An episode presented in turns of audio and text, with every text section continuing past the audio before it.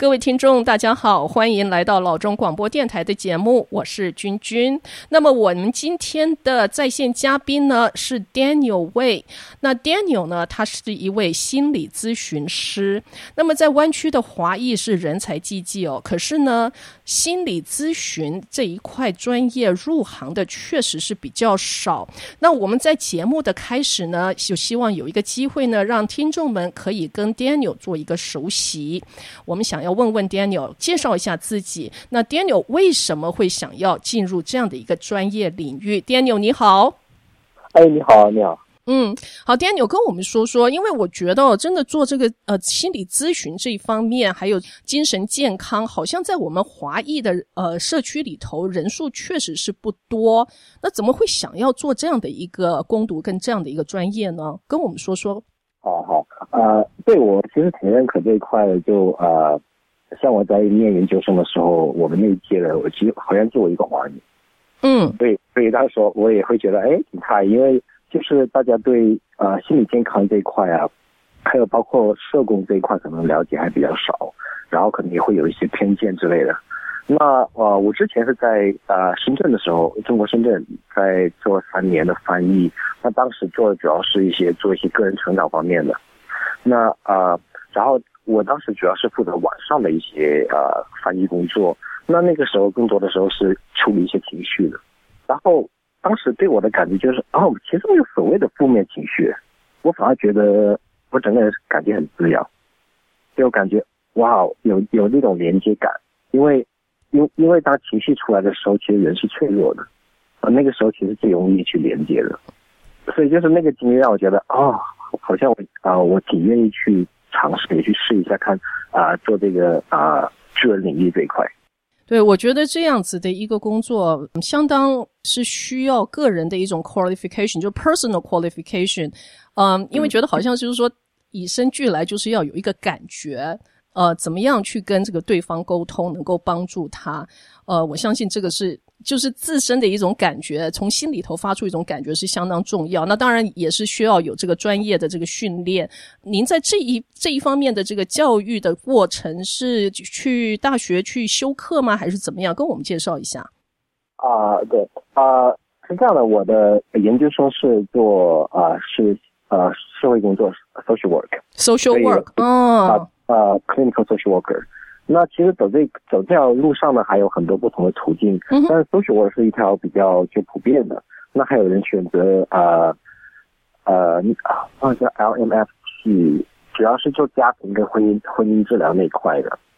那那这个其实也是一个途径，就是它其实有不同好几种不同的文凭和那啊、呃、文凭和专业可以选择。但 social work 是我比较熟悉的，所以我就会多聊这一块。OK，so、social worker，呃，以中文来翻译的话是社会工作人员是吗？对，社会工作人员。所以可能那其实就就算在北美这边，其实都会对 social work、social worker 这个就社会工作人员这个其实会有一些偏见和不太了解，是不是？就想到可能会比较局限，是不是在社区里边，就是做社区工作之类的？但其实在，在在我们这个领域，其实有很多很多不同的选择。好，那么 Daniel，呃，我现在呃，就是借着这个，也是我们现在居家令呢，有关这个疫情的期间呢，我想就是带入一个话题，就是非常确切的，也是大家呃，现在目前呢，多多少少在 to certain level，在不同的层面上，都是会感觉到，都是会惊艳到的，那就是一种经济上面这个焦虑，因为 COVID nineteen 这个东西呢，我们的居家令呢，到今天也已经进入七十几天了，那虽然加州呢。现在是进入重新开放、重启开放的一个阶段，可是呢，我发觉啊，在新闻里头也听到、看到很多这些公司啊、生意啊、商家，他们根本就经不起呃两个半月，像将将近三个月的这种财务的亏损，所以他们也是面临有些是要永久关闭，那有些呃这生意呢，它是进入裁员的一个局面。那这个时候，当然就是我们湾区的很多朋友就呃可能要失去工作。当然，失去工作是可以申请失业保险金，就是 EDD。呃，可是那当然这也是暂时度过的一个补救的时期。那接下来还是要找一个呃下一个工作岗位，呃，一个要养活自己或者要要养家。那无疑呢。因为很多公司它的这个规模缩小了，或者是说它整个结构都改变了，我们这些朋友会发现自己要面对跟比以前要更艰难、更更困难的这种职场上的竞争。那这样子的一个状况，肯定会使一个人感到非常的担心，也感到非常的焦虑，甚至到无望的那种那种地步哦。那这种负面的情绪是非常考教一个人的情绪管理的能力。那 Daniel 以以你的 based upon 你的这个呃专业的这个领域的知识，可不可以跟我们 share 一下，跟听众 share 一下，这个要疏解负面的情绪，有些什么样的技法跟管道我们可以使用，可以利用的来帮助我们。嗯，呃，因为这个话题其实挺挺大的，我想说，呃，我想尽我的可能去，啊、呃，大致分享一下我自己的一些想法。嗯，呃，因为的确，我想，呃，首先也就是去，的确是这个现在这个情况是，其实不仅仅是那些对一些啊、呃、失业的人员，哪怕其实对所有人来说，就是在家隔离。然后去重新接去重新去接受这种 new normal，对吧？就是我们呃新常态是吧？对，新常态对，其实对很多人来说都是一个挑战，那其实也会啊、呃、引起很多的焦虑感。嗯，那我首先想就是想呃表达就是其实你不不仅仅只是你一个人，其实每个人大家都在都都在同一条船上去接受这种这种新的常态啊。然后，当然，对于呃一些失业的，其实真的是这个还要涉及到一种生存的焦虑，所以这个是在接受新常态这种焦虑感上，还要再增加一个对生活的一个压力。所以，所以，所以的确是呃这个时候的确是我我能想象到，或者说说实话，甚至不能想象到大家在经历着什么。啊、呃，那说于关于这个情绪管理的话。我想，其实第一步首先就去去接纳自己的这种情绪，因为啊、呃，我在想说，我们的华人好像对对情绪这一块啊，还是啊对，还是有时候会有一些担心，然后也会希望想说自己是不是能强撑的，然后也不愿意去接纳、承认自己现在的这种焦虑感。嗯，就是华人大致来讲，就是呃爱面子吧，不肯示弱，话题对吧？就会。担心说是不是这个呃，当我去跟大家表达我现在很焦虑的时候，是不是代表着我其实是挺弱的？对，我没有能力去照顾自己。对啊，所以我首先想去接纳这个，其实就是呃，我我们常说的就是能够呈现脆弱，呈现脆弱是不是？对，就是能够去脆弱的表达自己。OK，这个这个相反面就是去强撑嘛。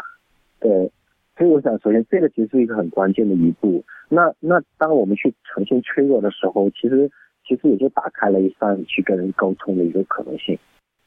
就把孤立变成了连接。这其实本身就是一个治疗的一个方式。就我不再自己单独一个人，而是我能够去把我的情绪跟别人表达。所以就是接纳，第一件事情要接纳自己的情绪。那接纳呢是什么意思？怎么样才能接纳自己的情绪？那就是要呈现脆弱，不要害怕去呈现脆弱。然后呢，你一旦呈现脆弱之后，你就可以打开，更容易的打开与人沟通的这个能力。那你与人沟通能力，你的意思是说，Daniel 是不是说，哎，我开始说，哎呀，我对这件事情好害怕，我都不知道要怎么办。那说了，哎，发觉好像对方也有同样的感觉。那这么一来一去，可能这个对话之中。就产生了，哎，原来我是有伴的。我虽然感到焦虑，可是我不是唯独那么一个感到害怕的人。我不是孤立的，我是有 有其他的人跟我的感受是一模一样的。所以这个时候是呃达成了一种怎么说分担的那种感觉，是不是？对，我我觉得你表达啊、呃、特别好。对，就是大概就是就是这个意思，对吧？嗯、就我们不再是只是单独的一个人，因为当当我认为。我怎么这么弱啊？是不是就我一个人承担这种压力？嗯，这个时候啊，我我就会开始去产生一种自恨感，而这种自恨感可能会在又在加重我们的焦虑，所以就会形成很多不同复杂的一种情绪。那心理健康出问题，就常常出现在我们自己的头脑的一些想法，还有一些积压的情绪。好，Daniel，那我现在有一个问题哦，诶，我我可能要嗯、引申一下我自己一个个人，呃，与我的孩子嗯。在沟通上面的一个疑惑，因为我小孩子都是在美国本地出生的孩子，然后我自己本身是从台湾来的，然后呢，早期的那个教育是在呃台湾接受教育的，所以我是有点混合性的，就是比较嗯比较传统呢，然后呢，到了这个美国的西方教育的这个层，呃这这种方式又好像比较 open，所以有一点 open，有一点呃这个 conservative 啊，然后我发觉。我小孩长大之后呢，他们开始跟我叙述一些我以前跟他们互动的一个过程，然后我发觉他们呢给我了一个 feedback，就是说，Mom，you're not listening to me。Um, 嗯，因为我是什么样呢？我就是做一个 typical 的一个母亲，我很急于想要去帮我小孩子解决 问题，所以他们一旦到我这边来开始跟我诉苦的时候，或者是就像你说的 Daniel 呈现脆弱的时候，我就开始心急。然后我心急，我接下来的一个步骤呢，就是说我开始要。帮他们解决问题，然后这样子的过程呢，我反而就呈现就是说，好了，你不要再说了，我跟你讲啊，你应该要怎么样怎么样怎么样怎么样。哎呀，你这件事情根本就不是事情，我就不知道为什么你这个孩子怎样怎样怎样，就 有一点 defeats 那个 purpose。所以我在想说，Daniel，嗯，如果说有一个人他过来了，跟你呈现脆弱。我们如果是当一个听众的话，是被被呃，就是说那个对话的另外一方面的话，是是不是需要好像说，嗯、呃，不要不要对他做太多的评语，是不是这个意思？我我挺喜欢你提的这个的啊、呃，然后我也想说一下我的背景主要是做家庭治疗的，嗯，所以就对父母和孩子的交通啊、呃、沟通这方面啊、呃，就相对会有更多的经验一些，嗯，是我我我刚才听到你说的时候，其实就想到了。就我自己的个人经历，还有包括在工作中的经历，就当别人，特别是孩子，嗯，来向我们求助的时候，或家人求助的时候，其实心里边啊、呃，不自然的会形，呃，就会升起焦虑感。对，而这焦虑感就是希望自己能把问题解决。对，那那其实希当我们希望把问题解决的同时，其实如果能反思的话，其实就是我们在，其实并不是我们在帮助别人。有可能是我们在帮助我们自己解决我们心中的那种无助和焦虑感啊，对，所以所以所以我们这个时候就可以去回想，到底帮助对方解决问题是对方的需求呢，还是我自己的需求，对吧？只是希望说能够把自己的诉，只是希望能诉苦，并不需要，可能并不一定去急于去解决这个问题，但当对方很急于去把这个问题解决的时候，那那诉说的。对那一方其实根本就没有机会想要把情绪表达，对，可能反而好像出现了一个碰壁的感觉，就是说我是要跟你说我的问题，结果你现在噼里啪啦的，好像说这根本就不是问题。好了，现在那我去跟谁说去？对，所以所以很多这这个其实就是啊、呃，父母跟孩子之间沟通的其中一个很大的一个障碍，嗯，对吧？就是父母没办法真正去听，然后啊。呃我我在跟父母在工作的时候，其实很呃，有一条我经常会反复的提到，就是怎么样去肯定孩子的情绪，叫做 validate，对吧？那你就会去试图去把他的，去试图去把你放在对方的位置，去思考当时那个困境。那比如说，我们可以说，哇哦，哇哦，那个你当时一定感觉很无助吧？嗯，或者是你当时一定感觉很很很很害怕吧？对吧？那这样其实就勾结勾就就勾起了一一座啊、呃、沟通的桥梁，邀请对方再去更多的去诉说他现在所所所处的一个困境。所以是要去肯定对方的情绪。呃，Daniel，你刚刚说的那个词，我觉得真的是真好，就是呃要 validate，要 validate 对方的一个感受，不要去把它否认掉、否决掉，就是说没这个事儿啊，其实是有这个事儿，然后让他再继续讲下去。其实，其实，呃，在我们在培训的时候，很多时候我们都会啊、呃，我们一堂课或者说啊、呃、培训当中很重要一点就是尽量不要给建议。对，因为是是不不不不能不能或者是不最好不要给建议的，因为你不知道你不你不会承担对方的后果，对吧？嗯、你给的建议是你给对方建议，但是如果出现什么后果，那是对方在承担负责任的一种方式。OK，哎，这这个我倒是真的没从来没想过，不要给不要给这个所谓的建议，因为如果说他真的照着你的这个建议来做的话，然后呢，这个后果并不是你所想象的那样子呃在发生，那反而变成是说哇，你把对方又放入了另外一个困境里面，对，很不幸。然后，然后还有一个很底呃一个核心的一个思想就是。啊，我们每个人其实都有自己内在的一个力量和能力去解决我们自己的问题。嗯哼。但是当情绪出现的时候，我们常常就会在情绪当中，而不能去啊清晰的去思考如何走下一步。所以在我们在我们咨询的时候，通常都会先去去肯定对方的情绪，先把先做情绪沟通，嗯，让对方冷静下来之后，然后再去思考，哎。下一步可以怎么做？去去去考虑利弊，然后再做出自己的选择。考虑利弊，然后再做出自己的选择。OK，对，呃，这是要保持很清醒、很冷静的一个头脑耶。对啊，因为我们其实就当我们冷静的时候，我们都可以相对都会能够思考的更更清晰了。但当我们觉得说有压力、有焦虑感、有难受或者觉得很痛苦的时候，其实那个时候是很难去真正的去思考。那这个时候，其实最关键的是做，呃，连接，对吧？就是感觉就和人连接，先把情绪这一块先先去做一些工作。好的，那么 Daniel，我现在下面那个问题，我觉得好像也是蛮真实的，嗯、就是说人在气头上，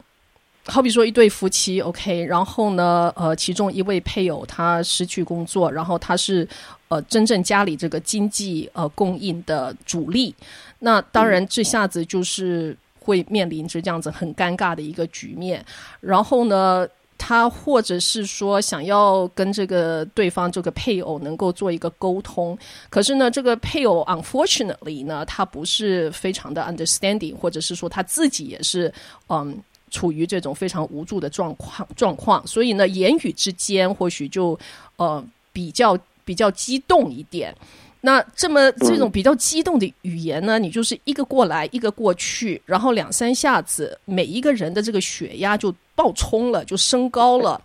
那这时候很容易出现一个状况，就是什么？想要把那样子的无法宣泄的这种愤怒，把它化为一个动作，那就是产生了暴力行为，想要出手打人了。那当然了，我们这个。大部分的这些呃这些朋友都是受过呃相当的教育水准，我们也都也都知道打人是不对的，不管怎么样吵架就是不可以打人。可是有时候呢，真的是会面对一种无法控制自己的那一种激动跟一种爆发的那种感觉。Daniel，如果说一个人 for whatever reason，他忽然间发觉他自己面临的一个状况，就是说。我实在是很想要出手打对方，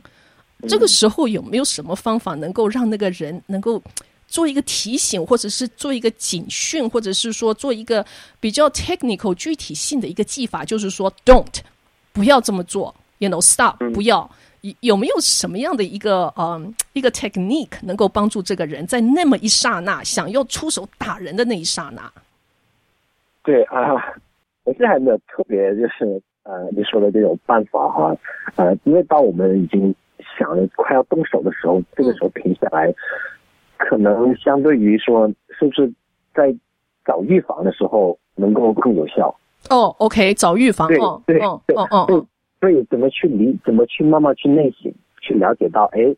我通常在什么样的情况下会慢慢的就会就会爆发，就会想着想要打人，哦，对吧？因为你刚才说到。可能工作会啊、呃，已经觉得很压力很大了。回到家里边的时候，如果说再有争吵的时候，通常会就会把这种呃积压的积聚的这种这种压力和情绪释放到对方，嗯，释放到别人，对吧？所以，所以呃，所以这个呃沟，这个就想到首先是沟通，怎么样？刚才我们说到就是呈现脆弱，对吧？在在沟通里边，怎么样可以更呈现的自己的脆弱？与其说。与其与与其说你怎么怎么样，是否可以换过来说，哎，我现在感觉很无助，因为工作没了。对啊，这其实就是我我觉得这个其实是沟通的一个很很重要的一步，怎么样可以去更多的呈现脆弱，而不是通过暴，因为暴力还有争吵，还有谁的声音大，这其实都是外在的一种权利，并不是内在的力量。对，然后然后还有就是你的爆发点在哪？其实这个都很多成长的一个过程。是不是当别人当别人给我一个眼色，或者当我觉得说对方看不起我的时候，嗯，那其实这个就是一个内省的，是不是我自己一直在自卑？而别人的一个眼神，只是在，只是只是不，只不过在啊、呃、爆发我自己本身觉得的自身的不足。对，所以就所以我觉得其实有很多可以反思的地方。那说到一些比较具体的就是，是不是呃，当我情绪来的时候，是不是我可以自己先。走开，对吧？这个这个其实很重要，或者是对方是否可以有一些约定？我我们俩是不是可以呃，怎么样可以这样知道说呃，我们快要到那个点了？嗯，那怎么样去预防？我们是不是可以同意把手举起来，或者说呃，指着哪个地方？就是大家有一些约定俗成，就是要事先先约定好的，能够去避免爆发升级的那种可能。最有效的方法来防止，或者是呃，就是说 prevent 这种暴力的行为，其实是预防，是那个 prevention。就是说，你必须已经要想在前面了，OK？与你的这个配偶，或者是与你这个室友，whoever 有事先的这样的一个约定，就是说，你想想看到底他的爆发点在哪里，然后是什么样的状况很容易触发呃一种争执，然后甚至这种愤怒。呃，或许就是说，呃，在先前就已经要 avoid 的，尽量要避免，呃，这个事情已经发展到这一步田地来之前，已经要呃把它把它停止掉，或者是把它淡化掉。所以这个其实是脑子是已经要想在前面了，呃，是要预防呃这个暴力行为行为的发生，而不是说等等到已经气到已经脑子要炸掉了，然后你才能想说，哎呀，我要怎么样不打人的时候，可能都已经 too late 了，已经已经没效了。对，这个时候可能思考能力就大大的减弱了。哦、oh,，OK。对，因为当你已经气头上的时候，其实这个时候是很难去清晰的去思考。嗯、oh.。然后还有在关于家关于家庭暴力这一块，其实呃，其实也很多可以去反思的，就是如呃我们如何去解决矛盾。那其实对于很多呃更倾向去用暴力去解决问题的人，那反其实可能也会与原生家庭有一定的关系。是不是从小父母争吵的时候都是通过暴力的方式去解决问题的？谁的声音大，谁谁谁更可怕一些？嗯，那那那反而就就就是赢的那一方，对吧？所以其实这个就是一个我忘了中文怎么称，但大概就是 intergenerational trauma。intergenerational trauma，OK，对，大概是隔代的这种创伤遗传下来。隔代创伤，了解，嗯，对。对，所以所以其实这个就可以反思，是不是我还在无意识的延续我父辈解决用呃延续我父辈解决矛盾的方式，然后我是不是也会再传承下去呢？看样学样，就是说你从你父母亲那边学过来了，然后你再你再表演一次，让你的小孩又学过去了。对，常常会跟父母说的是，我们是做改变的那一代。因为因为父母也是用最好的方式解决，嗯，但并不对，并并不代表那个是最好。嗯，如果父母用他们知道的最好的方式去解决，但并不代表那个是最好的方式。所以，如果说你真的察觉到或观察到有这样的状况的话，你就是自己要提醒你，必须要成为改变改变的那一代，就是说。You have to change. You're the generation who's going to change. 对，我想这可能本身是有一种内在的力量升起，但但我不想说因为这个而去再去鞭打自己，因为因为自恨其实是引起很引起很多呃心理健康问题的问题的一个根源。非常的好，那 Daniel，我看呃，就是今天的节目时间大致也啊、差不多到了。那么我们非常感谢哦，您今天在我们的节目上与各位听众朋友们能够 share 一些在这种情绪管理上面的一些技法跟一些管道，因为是非常非常的重要。那么我们很希望就是说在以后呃在以后的这个节目呢，能够再继续邀请您能够上节目来跟各位听众们分享一些呃非常好用或者是非常实用的这些情绪管理啦，或者是。是呃心理咨询这方面的一些呃 information。非常感谢你，Daniel。节目结束之前有没有需要跟呃听众们做一些补充啦，或者是说有一些什么 final 的这种 advice 可以给大家的？啊。啊，我首先很感谢啊，你你邀请我来做呃这一期的一个访谈。然后对我来说，我其实也挺乐意去做，因为我觉得啊，大家对心理健康可能还会有一些误解。嗯。但但我也希望说，通过这样的一个节目啊，让大家了解，其实心理健康和生理健康一样。如果我们身体身体不舒服，我们去呃去看医生。那心理，当我们心里出现一些呃压力，或者觉得开始觉得有很多。不舒适的时候，其实我是建议大家去寻找帮帮帮助的专业的一些咨询。就像您刚才提到的哦，这个 intergeneration 的一个 trauma，就是说我们在上一代可能就是对这种呃心理的一些不舒服，还有一些精呃，甚至就是说呃，可能已经是呃被诊断 diagnose 是精神上面的一些疾病的话。呃，在我们华人的圈子里头，确实是存在很大的偏见。那在我们这个 generation，或许呢，也可以做出这种内在力量的改变的那一代哦，多多的能够宣导大家，就是说 open up，其实这不是一个什么呃不能谈的事情。其实它跟这个身体不舒服，跟你发烧啊、咳嗽啊、流鼻涕啊，其实是 exactly the same thing。呃，其实是放可以放在桌面上，大家啊、呃、来聊一聊，大家来说一说，究竟什么方法能够啊、呃、改善整个状况，改善自己，改善呃互动，改善社交的这样的一个啊、呃、一个巡回。好，非常感谢你，Daniel，谢谢你。不会不会，谢谢。